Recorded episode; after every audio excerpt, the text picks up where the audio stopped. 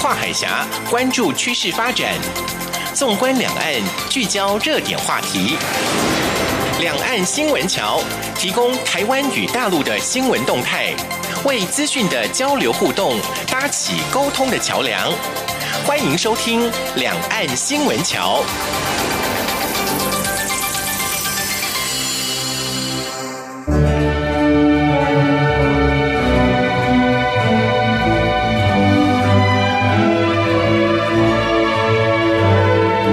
各位听众朋友，您好，这里是中央广播电台两岸新闻桥，我是赵伟成。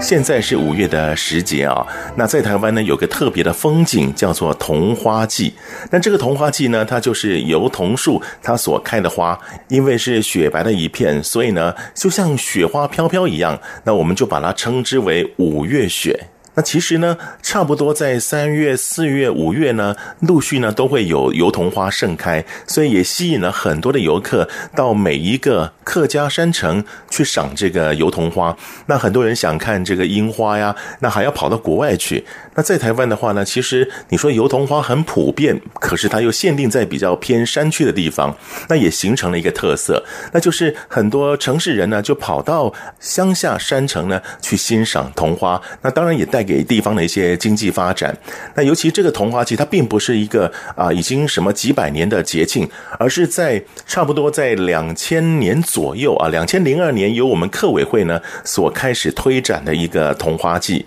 那所以啊，这其实是一个新的 idea，不过呢，也让人觉得非常有这个意境的啊。所以你看，现在客家的县市啊，像桃园啊、新竹啊、苗栗啊，其实到南部都还有，像嘉义也有啊，也有这个桐花季。不过记得是五月雪，不是六月雪啊。六月雪呢是窦娥冤嘛，对不对？那我们五月雪呢，指的是油桐树所开的花，那满山遍野的雪白一片，可以说是台湾很特别的景致。那我知道大陆也有些地方有油桐树，也开油桐花。那不晓得你们有没有这样的一个啊节庆呢？如果没有的话呢，可以来到台湾好好的来感受一下。那如果有的话呢，你也可以来看看两边的这个油桐花所呈现出来的氛围呢，有什么不一样的地方。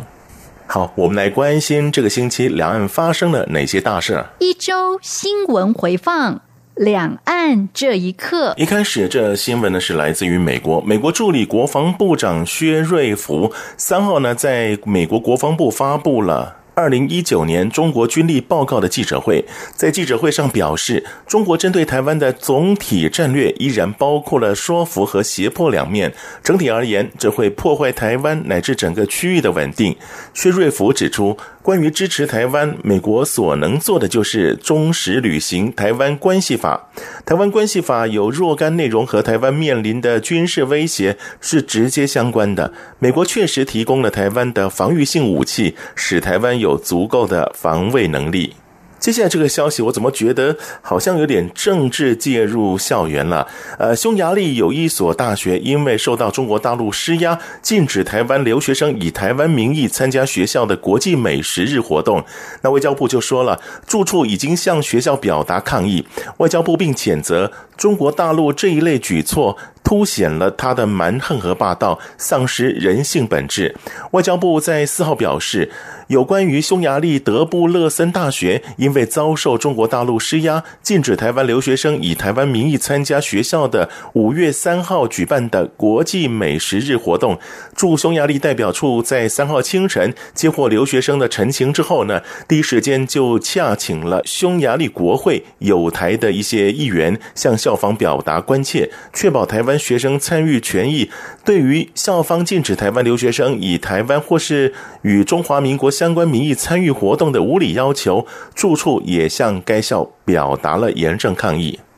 啊，另外呢，针对台湾民众申请领取中国大陆居住证的这个人数掌握，陆委会主委陈明通五号指出，目前掌握了有十来万人左右，而国人到大陆求学就业，为了生活方便领取居住证，陆委会是宽容看待的。那只要回来登记就好。但是国人回来若是要报考公职、任公职，就需要一定的时间过后才可以。至于这个时间啊，是五年还是十年，具体数字还在沟通当中。若是未来国人申请中国大陆的居住证，但没有申报登记，你开罚一万到五万元。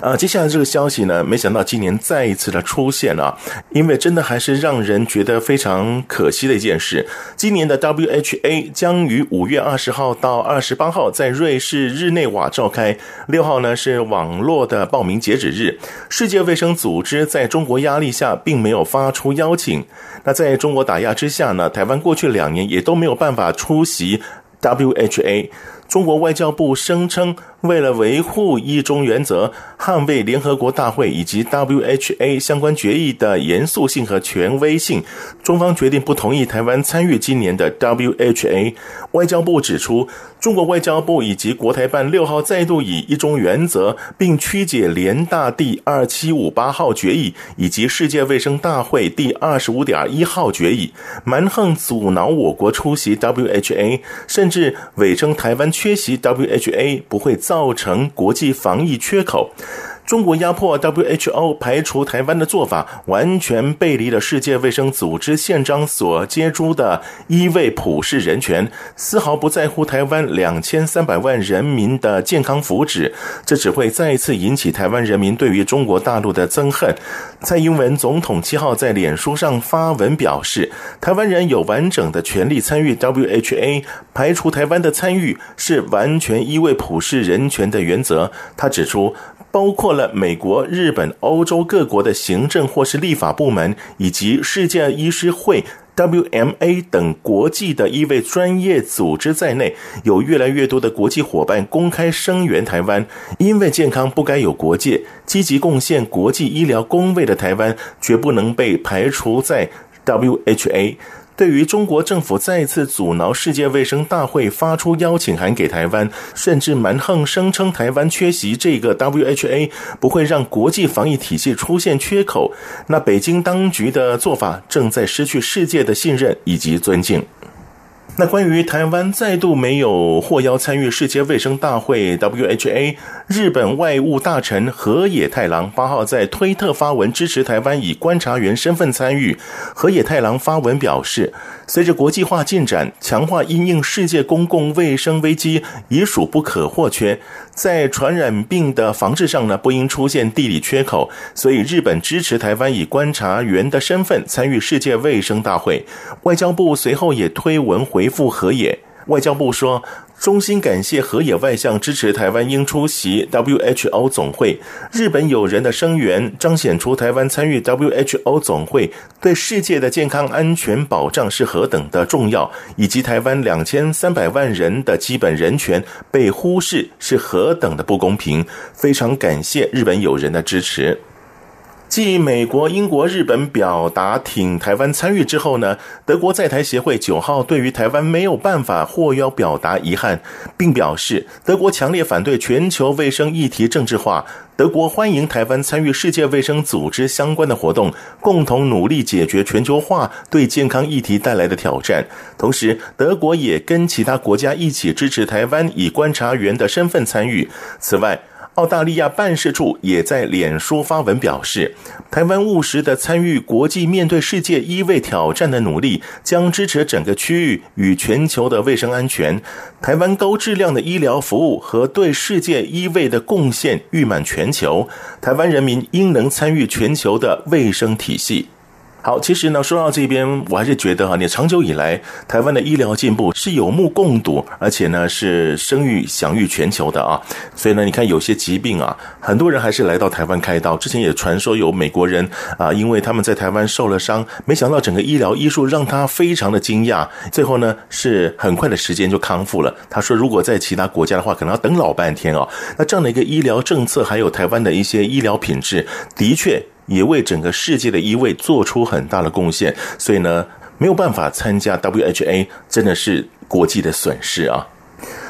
另外，淡水海巡队五号在执行护泳专案时，在富贵角北方外海约十八点七海里处，发现了一艘船舶编号遭到涂销的大陆籍渔船。船名经过查证之后呢，是琼丹鱼。巡防艇随即喝令停阵受检。那这一艘船呢，一度拒绝停阵，而且呢是逃逸，但是呢，仍被巡防艇给追上，并强势的登船检查。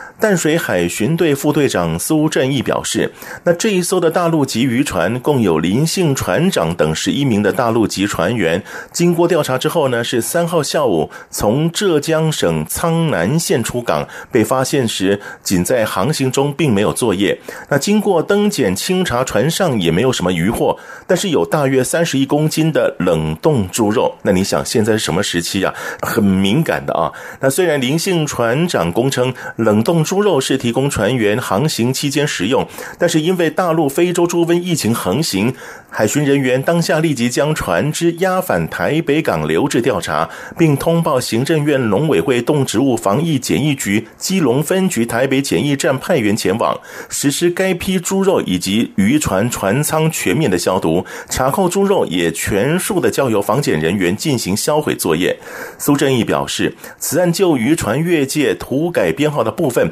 将依照《两岸人民关系条例》予以开罚，携带猪肉的部分，则是因为渔船非意图带猪肉来台，仅将猪肉销毁，并没有开罚。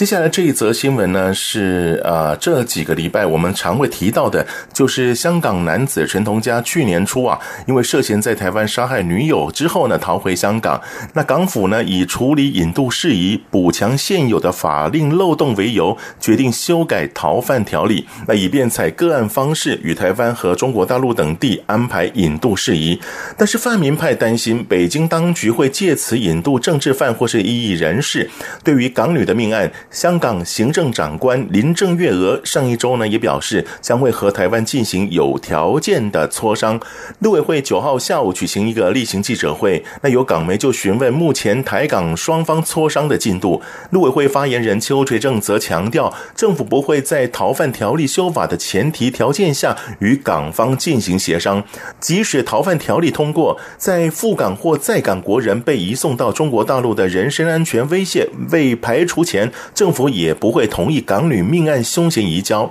邱志正强调，作为一个负责任、重视人权的政府，当然希望相关嫌犯都应该得到法律制裁，但政府也不可能坐视国人因为这一次修法使得人权受到侵害而不顾。一旦修法未如港方意愿，以致个案无法处理时，相关的责任应由港府来承担。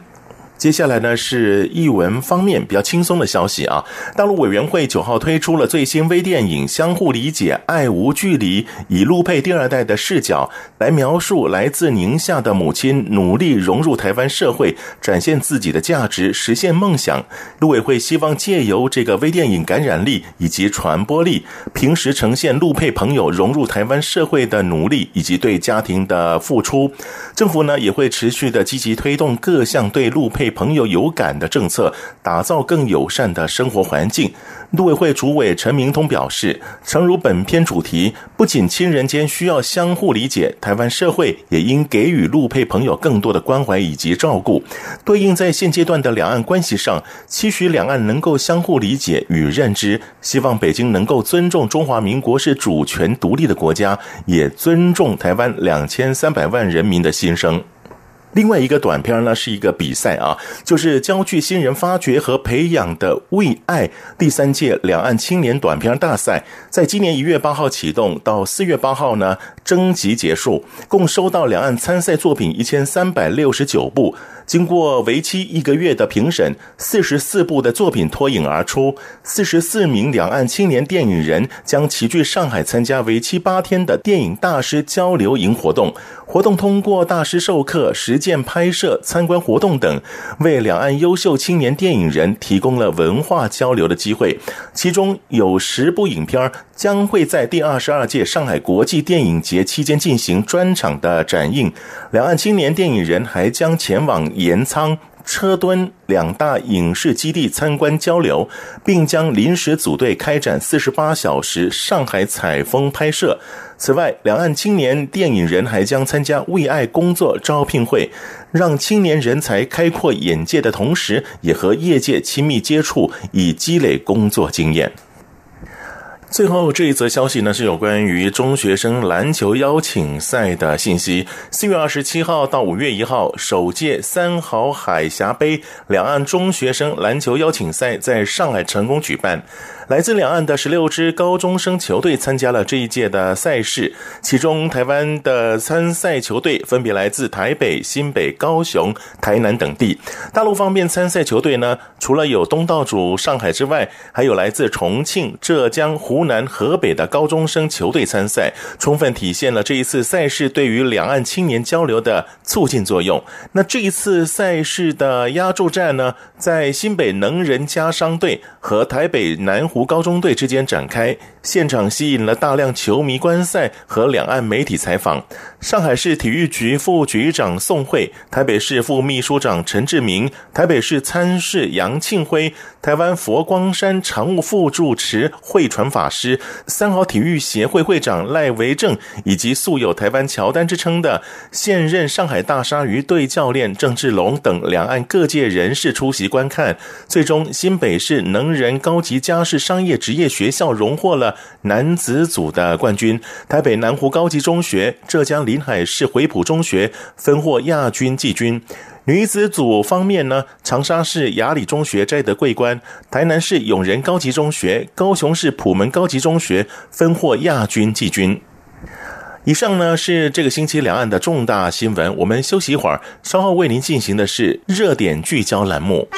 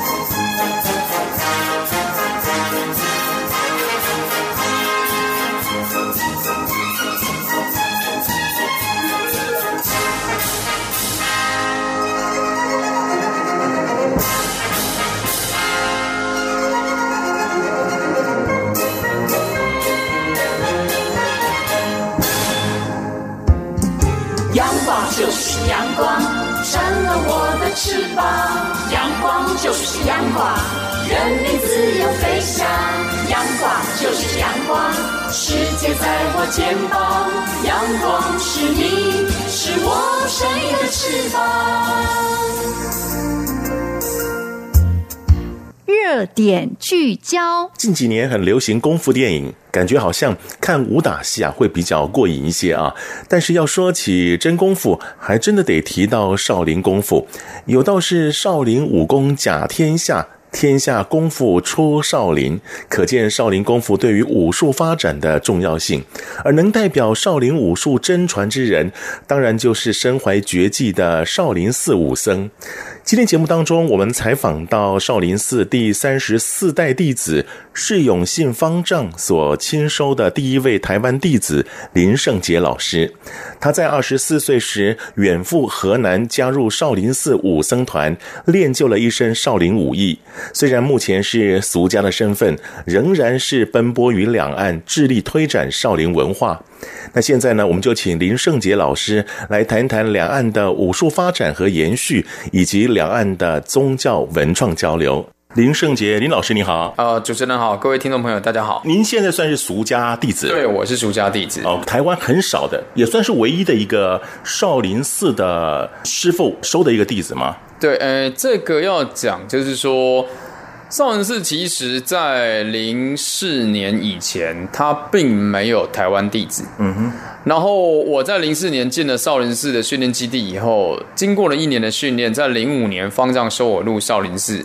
那因为到零六年少林寺就已经建制完成了。那建制完成代表什么意义呢？就是说，今天如果你要再进少林寺的审核会非常严格。然后还有一个就是你必须要出家，你才能够留在少林寺。所以在零六年以后，我是零四年到零六年的时候待在少林寺。零六年以后，因为我没有选择出家，所以我就还俗离开了少林寺。那方丈就让我回到台湾来发展。那在少林寺建制完成之后，现在的这个。这个规定底下，基本上应该是很难再透过一般的管道入到少林寺里面去。所以目前很遗憾的，在台湾我没有其他师兄弟可以帮着我一起来，呃，弘扬少林文化。目前只有我在台湾弘扬少林文化。哇，所以你扛负的压力还挺大的哈。呃，我们少林寺在全世界大概有四十几个文化中心，嗯、那每一个文化中心方丈大概都会派三名到五名的这个武生。或者是再额外配置几个出家师傅在那边协助，大概都是七七个人到十个人的单位。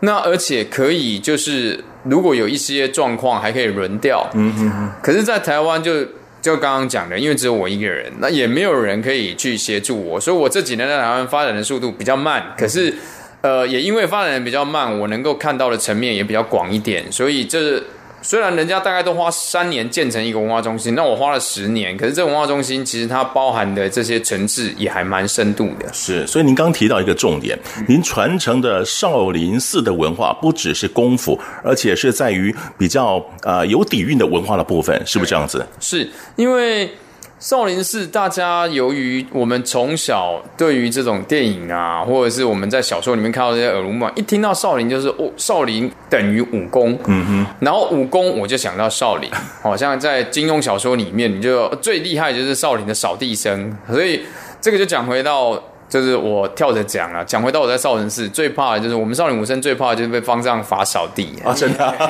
你你一拿起扫把，你地都不用扫了，那些游客围着你拍照就可以拍一天。Uh huh. 再再讲回来，就是说少林的武术是当然是少林文化里面的其中一个代表。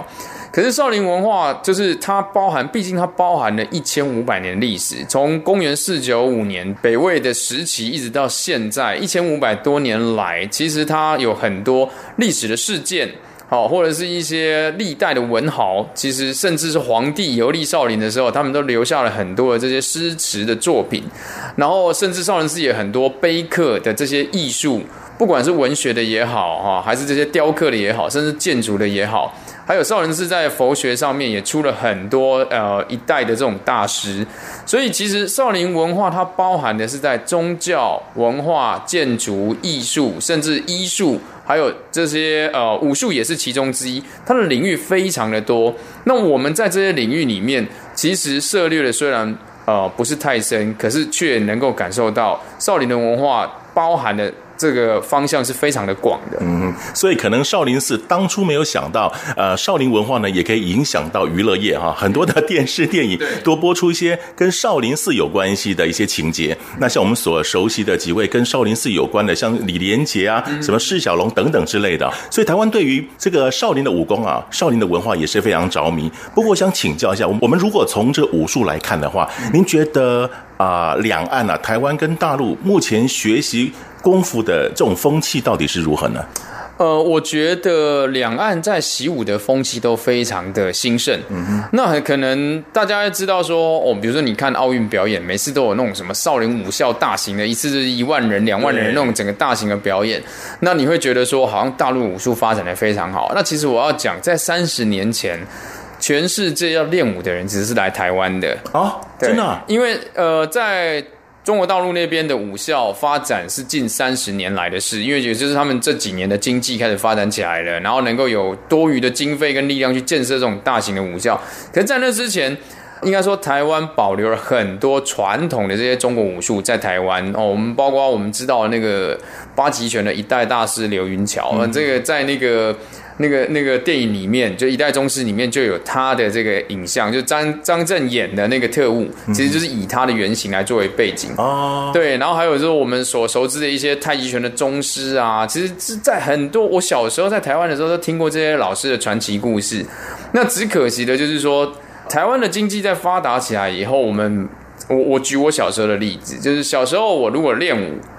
我都不敢让人家知道我在练功，因为所有的人都会觉得说啊，你有能力为什么不好好读书？你有时间为什么不拿来读书？你练武是不是想要学打架？哎，好像是哎，台湾传统观念认为有点那种。重文轻武，认为说你就应该好好念书，念个好的大学。那练武呢，就是准备当黑道一样那种感觉啊。所以在那样子的情况下的时候，两岸的武术开始出现了一个差别。那中国大陆在武术的发展上面，他们把武术定位为是一门职业的技术哦。所以你今天你呃从武术专科的学校、专业的武校毕业出来以后，你可以去报考公部门，其实待遇非常好，也很光荣。那差一点的呢，你可以留在你自己的学校里面当。当教练，嗯那我举我当年在呃少林寺那边看到的这武术学校教练的待遇来讲好了。当年零四年的时候，一个武术学校的教练，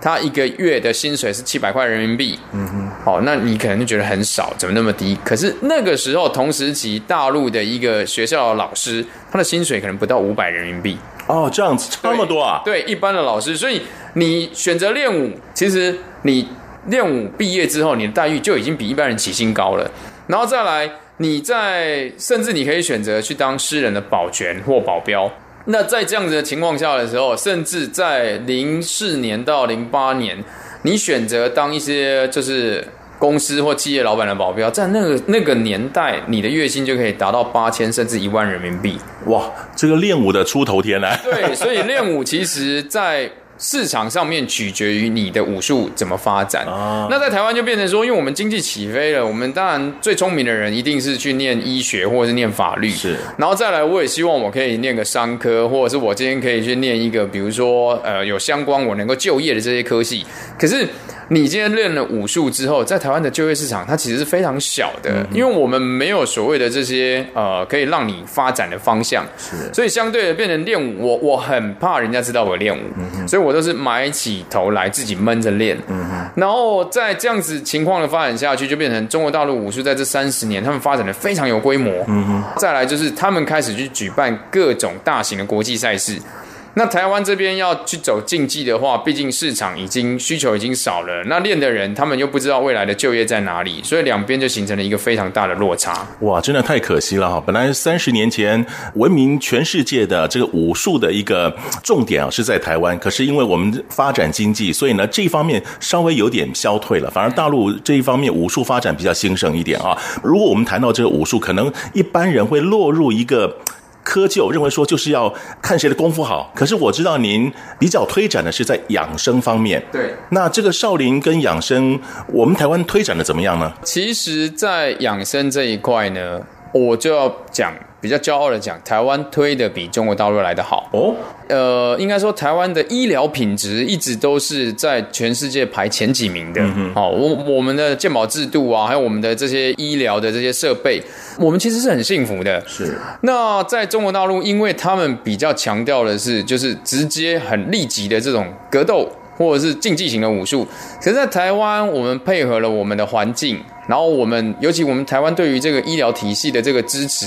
我们在养生功上面的发展其实非常久。嗯嗯。那我自己在台湾，因为我本身学的是，我在大学主修的是餐饮管理、食品营养跟食品加工，那我就把我所学的这个这些专长融入到武功里面。那它是可以做什么样的结合？就是我们今天在练武，你把它当成是一个运动好了，运动一定会让你的身体有所损耗。那这个损耗要透过饮食营养的补充以及适当的休息来让你的体力恢复。所以我在练舞的过程中，我把饮食如何去选择健康的饮食，如何去选择让你身体能够补充营养的饮食加进去以后，我发现练功的效果变得好。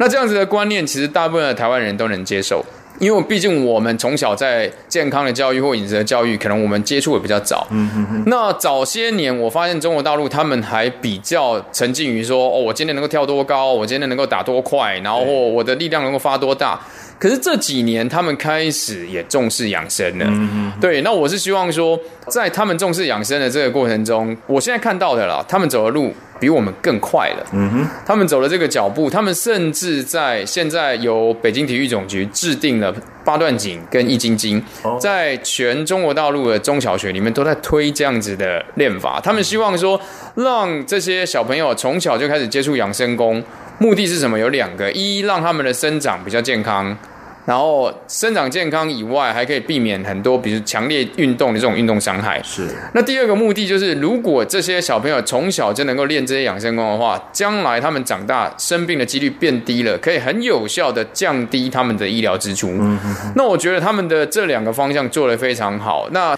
在台湾，对于养生功发展的早，我们对养生功的这种数值其实相对也比较高，在推行上面还是比较困难。所以，其实刚您提到，就说您的那些师兄弟啊，他们即便是在少林寺学了功夫啊，在离开。少林寺之后，他们也各有发展，都还不错，对不对啊？那台湾因为重文轻武的关系，可能武术的风气没有那么兴盛。不过呢，您呢也还是一样的继续推广这个少林文化，像您成立了世门少林功夫团，还有世门少林养生功夫文化会馆，对不对？我现在成立功夫团跟这个文化会馆，其实我希望给大家一个全新的概念，因为。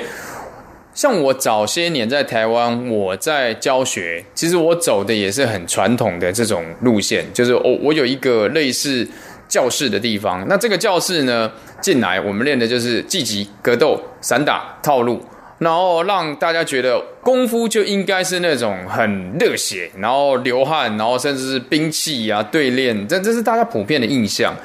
那我后来发现，就是说在这样子的情况下，好像我们除了五以外，好像没有其他可以去发展的元素，所以后来我现在成立了这个文化会馆，我希望把很多在少林文化里面文的部分，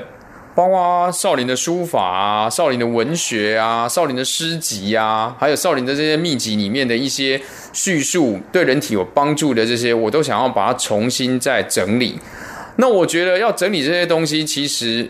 要花比较多的时间在静态的思考上。所以我用文化会馆的形式，让大家进来我的文化会馆，他先感受到的不是一个武馆的感觉，而是你一进来，你会觉得哦，这是一个有文化的地方。那这个地方呢，你看到的是书法啊，然后你看到的是呃很精美的摆饰。或者是你今天感觉是一个很平和的心情，那你这样子进来，你能够接受这样子的感觉的时候，你在学习东西，你的专注力就会提高，而不是你一进来，你感觉好像就是很血脉喷张。当然，也不是说那个那个感觉不好，只是我们回归到一个很现实的问题，就是我当年从少林寺回来的时候是不到三十岁，那现在是四十岁了，其实我觉得十年的历练会让一个人开始有所沉淀。嗯、那以前可能就真的叫血气方刚，那现在现在也不是没有血气方刚，只是现在多了一些，就是我更平和的这种沉静的心情。那而且我们养生其实在练的很大一个部分是在练呼吸。嗯、我觉得呼吸如果能够得到很沉静的这种感觉，你呼吸能够细、能够长而不急促，其实就可以让你的心情平复下来。那我希望我现在在营造的这个会馆，就是给人家一进来，它就是一个安定，然后就是一个很放松，然后是一个很祥和的感觉。这倒是哈，一般我们到武馆总是会有一点肃杀的氛围。对。可是我们刚刚看到，其实我一进门，刚好我们这个圣杰师傅啊，他在那边写书法，我就偷偷拍了一张相片啊。表示说，其实呃，我们常说啊，练武术之人呐、啊，也应该要有文学这方面的修养。我看您那边有很多的像藏书，是您的住持方丈啊、呃，特别留给您的，对不对啊？这也是交付您的任务，是不是？对，呃，我在我的会馆里面有一套，就是一百零一本的武功秘籍。哇，对，那它是一百本的秘籍，再加上一本的目录，哈，光听一本的目录，这就已经压力很大了。好厚的一本书啊！对，没错，那。这个秘籍呢，是方丈为了贺我这个文化会馆在台湾成立的时候，他从少林寺寄过来，光寄就我们就收了好几箱。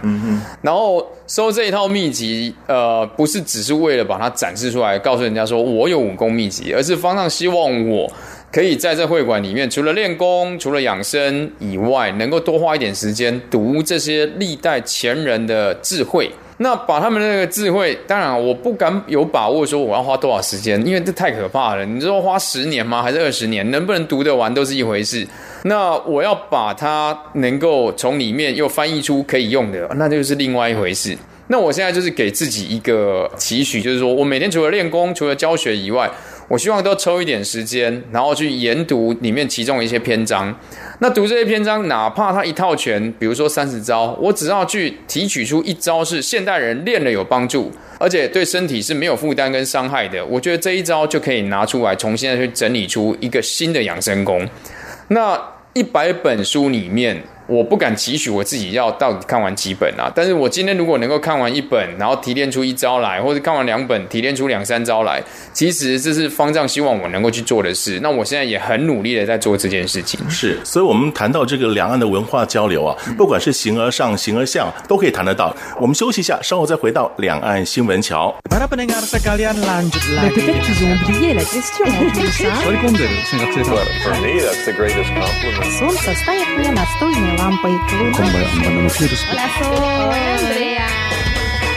无论你在世界的哪个尽头，请你跟我这样做。Turn on your radio，阳光 RTI Worldwide，央广联系世界的桥梁。这里是两岸新闻桥，我是赵伟成。节目当中，我们所邀请到这位来宾是世门少林养生功夫执行总监林圣杰圣杰师傅。那刚刚我们谈到，就是说，其实您在进行两岸交流这个部分，当然目前您有一些重责大任，就是把一些少林寺的功夫、一些秘诀呢，呃，让它更生活化一点，也让我们民众都可以亲近嘛，对不对？那当然，你也把少林寺我们所不知道的一些文化底蕴的部分呢，继续传承下来啊。那所以您。好像对于少林寺这个部分来讲，有一种一种使命的感觉。对，像前几年您还带了台湾的少林弟子归宗朝山，可不可以告诉我们这代表什么的意义呢？其实少林弟子它遍布于全世界各地。那我在台湾这边，其实我收了很多的学生。那这些学生里面，当然有的人是只是想追求身体健康，那有的人是在练功的过程中，他开始也受到这种少林文化的感染。那他也想说。我既然练的是少林功夫，那我有没有机会回少林寺去看？那当然要去少林寺那边。你如果要透过旅游，其实是非常简单的，你就是参加一个旅行团，然后到那边。可是通常在少林寺的旅行的行程最多就是一个小时到一个半小时，它就是寺院转一圈，然后武术学校大概表演看一下，然后你就离开了。我觉得这远远没有办法真正的去了解少林寺所能够蕴含的底蕴。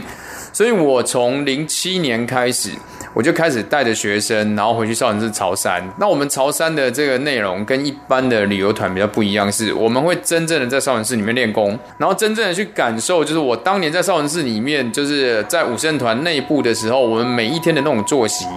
我们清晨早上四点就起来，然后我们就要去跑这个达摩洞，然后去爬去登山，然后花几个小时的时间到达摩祖师修行的地方，然后练了一趟拳或练一套功，然后接着我们再下山，然后去参观少林寺。我们也不是那种走马看花，而是我们可以一个大殿一个大殿，少林寺的各个历史我们都可以去介绍。那在这样子的情况下的时候，我会让每一个学少林功夫的这些学生，他们除了知道我练的是少林功夫以外，我更会知道说我的功夫来自于何处，它是怎么样的传承。嗯，记得好像前几年您的师傅哈，对方丈也曾经到台湾来，对不对？对，呃，方丈其实最早到台湾来的时候是一九九三年，嗯，非常早。那那一次很有名，是因为他带着当时还非常小的释小龙。嗯哼，那那个时候其实我也还。对少林功夫还完全不了解，也没有这个想法。但是后来方丈第二次来的时候是二零零三年、零四年，他都分别来过。那其实方丈来台湾对我来说意义最重大的是二零零九年的时候。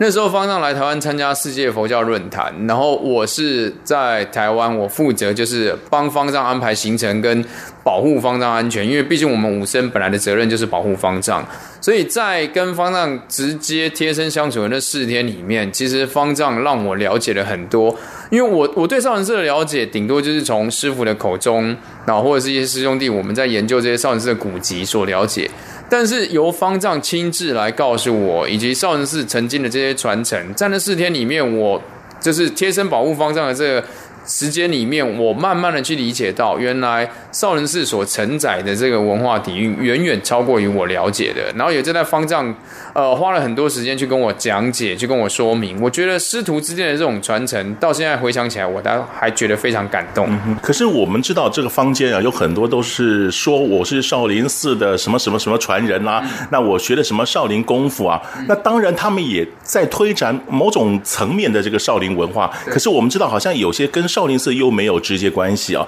那您看到这些现象，您有什么样的感触呢？呃，其实这个有一个心境上的转变，就是我心境上的转变，同时也是跟少林寺整体在现在整体的规划有一定程度的影响。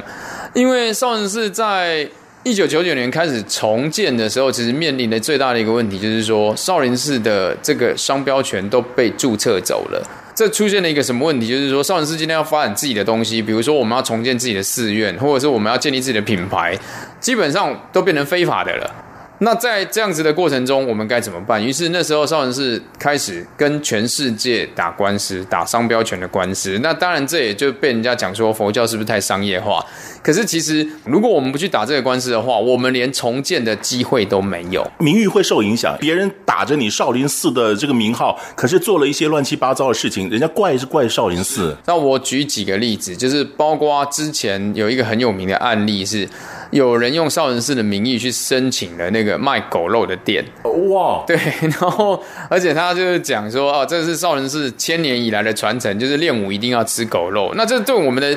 名誉影响太大了，因为在少林寺里面，它是一个修行的地方，它是吃全素的，所以这种例子它比比皆是。所以在这样子的情况下，我当初回来台湾的时候，我也面临了同样的状况，就是我回来台湾。我虽然是呃少林武僧团出身，我虽然是方丈亲收的台湾弟子，可是回来台湾，却很多人认为我是假冒少林的名义，嗯、哼然后再招摇撞骗。那我觉得我去辩解这个东西是没有意义的。于是我向方丈提出了一个要求，就是方丈希望我来调查在台湾到底有多少这样子的例子。可是我跟方丈提出的要求，我说，与其我们去告诉别人说。他们是假的，我们才是真的。我觉得那是没有意义的。那我跟方丈的想法比较一致的是，我们努力做好我们的事情，我们努力的去传承少林的文化，我们努力的去发扬少林的功夫，我们让大家知道少林功夫里面对人体的帮助，以及少林文化对大家能够带来的这种美好。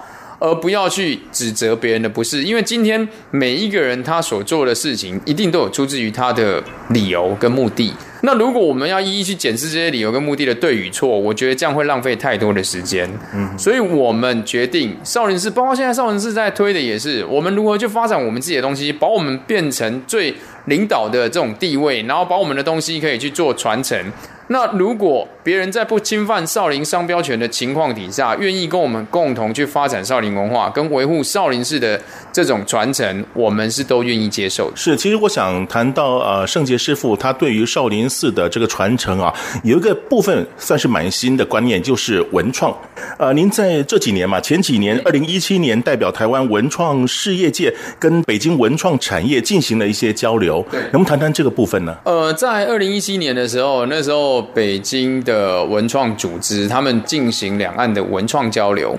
我在二零零七年的时候，二零零七年到二零零九年的时候，我在少林寺是帮着少林寺在代言少林寺的文创产品。那这两年的时间里面，我发现，其实如果把武功还有少林的这种文化，不管今天他是宗教的也好，或者是他是他想要传承的理念也好，你透过文创商品来去表达。可以让人们更清楚的接受。那我可以举一个例子，比如说少林寺当初开始要卖咖啡的时候，少林寺其实大家都觉得说，哎，它应该是一个很传统的地方。你要卖的啊，要么就是少林的素斋，要么就是少林的这个茶饮。但是少林寺想要卖咖啡的时候，突然让大家觉得，哎，你少林寺卖咖啡，这样是不是跟传统很有冲突啊？但是我们当时在那个文创团队里面的时候，我们首先就对卡布奇诺咖啡，它就是那个咖啡上面有一层奶泡嘛，那它的这个样子，我们就给它取名叫少林十景里面的少室晴雪。那这个少室晴雪其实就是少林寺在春天的时候，那个阳光在普照少林寺，然后雪还没融光的时候，好像。就是那个咖啡上面那层奶泡的那个样子，结果这个名称一出来，这个咖啡大受好评。嗯。那我觉得今天如果我透过文创的这种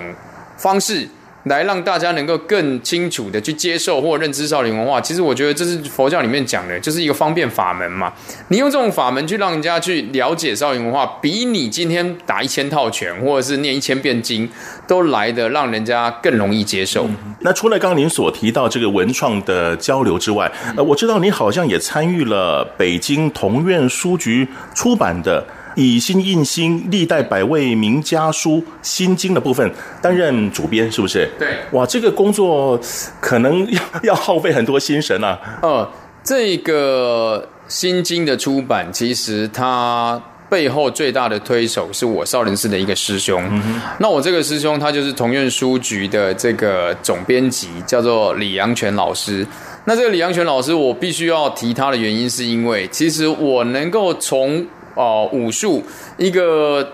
整天钻研武术的武生，然后慢慢的去接触少林的文化，他帮助我非常大。因为这个李阳泉老师在少林寺里面，他负责的是去全世界收集所有跟少林有关的这些古籍，不管是呃文，我应该说文学类的。或者是今天武术类的，都是由他负责来收集，因为他本身是一个很专业的古籍收藏家。哦。然后我因为方丈的介绍而跟这个李老师认识之后，他开始带领我进入了这古籍的世界。所以从那时候开始，我对于少林寺的秘籍有重新的认识。嗯哼。那也因为他，我开始去学习如何用少林的功夫跟呼吸去转换到书法的这个练字跟写字里面。那这几年我在写的时候，尤其是呃，当然我有跟很多其他的老师请益过。那我是透过《心经》，《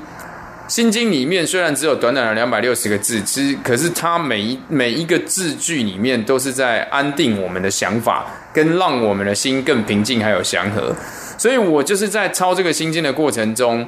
这个李阳泉老师他告诉我，他其实他收集了很多不同历代的这些名家的心经，然后从那时候开始，我跟他去研究，然后研究这些心经，他负责告诉我这些心经历代名家在写这些心经的心境跟笔法。那我从这些心经的笔法里面，我去领悟到，哎，其实有些人他在写这个书法的时候，其实他的字是带着武功的。后来去查证也发现说，哎，确实有一些人，比如说。我呃，这个李阳泉老师就是我这个师兄，他曾经收了一个是梅兰芳大师亲笔写的心经。那我们知道梅兰芳就是他是在京剧，他是一代的这种名家，宗师级，对，一代宗师级的。然后我竟然就从他的字里面看到，哦，其实梅兰芳是有武功身段的哦，哦对，是他的字。看起来其实非常的柔和，可是，在柔和里面，你会真的看到有一些带我们那种武功底的那种感觉。嗯、那是刚柔并进，是不是？对，没错。然后除了在这一篇里面，还有包含其他的，然后甚至我在研究，就是我后来开始去写临帖的时候，我临的是那个颜真卿的帖子。嗯嗯。那我在临颜真卿的帖子的时候，我也感觉到说，哎，颜真卿的这个字里面，好像也跟我们练武的一些概念相同。那我就去向我的这这个师兄，就是李阳泉老师请益之后，他说：“你要知道，颜真卿虽然是一代大文豪，可是他却是能够拿刀打仗的大将军。嗯，所以那就证明了说，哎，我今天在他的字里面判断出来这武功，那这个方向是正确的。然后也因为这样子，所以李阳泉老师他就聘请我。”跟他一起到同仁书局，然后去主编这个心经，所以我很荣幸的可以成为主编群里面的其中之一。是，所以其实我想您也占了一个很大便宜。您对于这个正体字、繁体字，毕竟您在台湾受教育的啊，所以这方面您非常熟悉。那看一些古籍啊、经典啊，很容易就可以读出什么字了嘛，对不对？对，呃，这个我就是以前不觉得这有什么了不起，因为在中国大陆他们比较常用的还是简体字，那他们。通常称繁体字为古文，他们在学习古文的时候，一定要先从简体字进到繁体字，才能去读这个。那我少了这一部分以后，我发现，哎，这还是一个蛮得天独厚的优势。那也在这样子的过程中，其实我读懂了很多书里面想要教我们的智慧。那我希望把这些智慧透过我的这个消化。跟吸收之后，转换成能够让我的学生，或者是能够对人们有帮助的这些重新再去学习的养生功法。其实您刚讲的非常好。其实我们每次谈到交流啊，两岸的互动啊，都谈到一些不管是文的武的。可是您刚刚提到一个关键字，您交流的，您所互动的是一种智慧，对不对？那我是希望说，透过像我在读古人的这些书。好，不管是文学的也好，或者是这些武术的也好，我发现有一个很特别的地方，就是如果我能够读通书里面想要讲的，我感觉好像就跟古人在对话一样。尤其是我在读《少林的秘籍》的时候，我甚至可以透过这个秘籍，穿越三百年、五百年，甚至穿越七百年，去感受到写这本书的一代宗师，你他想要在这书里面表达的意思，甚至有时候都会觉得好像我们直接在对话。我今天有疑问的时候，书里面会告诉我。我我疑问的答案在哪里？我觉得这是一个非常特别的感觉。那进行这么多年的交流，不管是从宗教层面来看，还是从武功的层面来看，还是从文化的层面来看，将来你可能会做什么样的这个计划？我现在在推行的这个养生的功夫，其实，在台湾也好，或者是在中国大陆、北京、上海，然后甚至是少林寺地区。我都已经得到了很大一部分的支持，那我觉得这归功于大家能够用很平静的心来了解我所传达这些理念以外，还有一个就是，我觉得健康是每一个人都会很热衷于追求的，因为我们现在常常在讲啊，就是经济不管怎么样的发展，人的健康如果没有了，你今天有再多的钱，其实对对一个人来说，它的意义都都失去了，所以。这种观念，其实我希望我们在学习养生功的人可以知道，练中国功夫的人可以知道以外，我也希望外国人他们可以理解。所以在这几年，我也到纽西兰去，纽西兰的警察邀请我去教他们养生功，这是让我觉得很特别的一个地方。我很好奇的问他们，他们说因为警察的压力很大。他们需要一些可以让身体放松跟舒展的功法。那他们听说八段锦或者是易筋经可以有这样子的功效，于是他们把我从台湾请过去，而而且实际上也让他们真正得到身体上的放松。所以我觉得，除了在华人地区我们可以推广中国武术以外，我们甚至可以透过中国武术让这些外国人。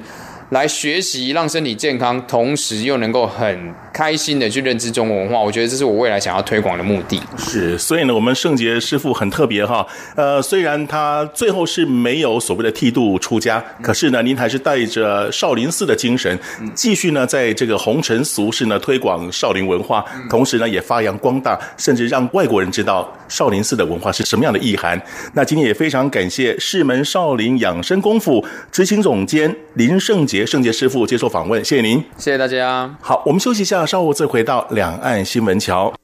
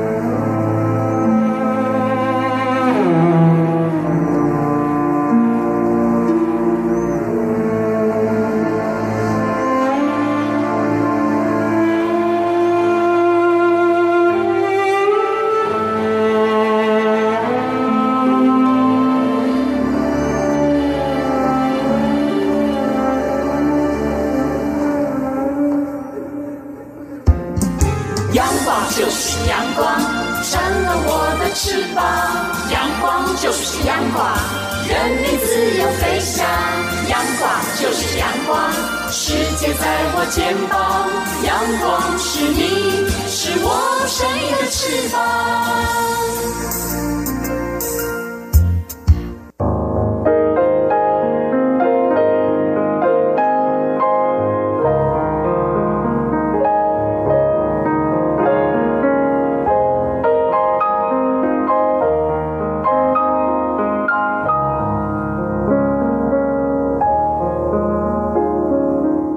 到两岸新闻桥，我是赵伟成。前段时间呢，跟朋友约了一个餐厅，那因为是朋友找的餐厅，所以呢，我就赴约了啊。那没想到是一个吃巴菲。自助餐的一个餐厅，那这个餐厅的特色呢，就是反正量很多，你随时可以拿取啊。不过我觉得随着这个年纪越大呀，我好像不太喜欢这样的啊饮食方式了。主要是因为你拿多了没吃完又浪费，硬是要吃完呢，又对身体产生很大的负荷啊，所以我觉得不太健康。那那天呢，我也看到几位用餐的旅客吧。那有些是呃大陆的，有些是台湾的。那好像共通点呢，就是拿好多东西，可又没吃完。我觉得真是浪费了啊！所以呢，要奉劝各位朋友，如果到这种所谓的 buffet 自助餐厅的话呢，请大家记得适量就好，可别拿太多东西，没吃完真的是暴殄食物。您说是不是？好，节目又到了尾声，又要跟您说声再见了。别忘了下个星期同一个时间，请继续收听《两岸新闻桥》。赵伟成祝福各位有个愉快的假期，再会。